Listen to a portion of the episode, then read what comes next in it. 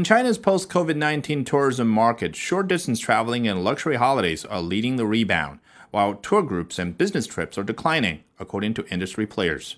As the country's 1 trillion US dollars tourism industry slowly gets back on its feet after taking a massive hit from the coronavirus outbreak, the shape of its recovery could provide lessons for the rest of the world still struggling with the pandemic.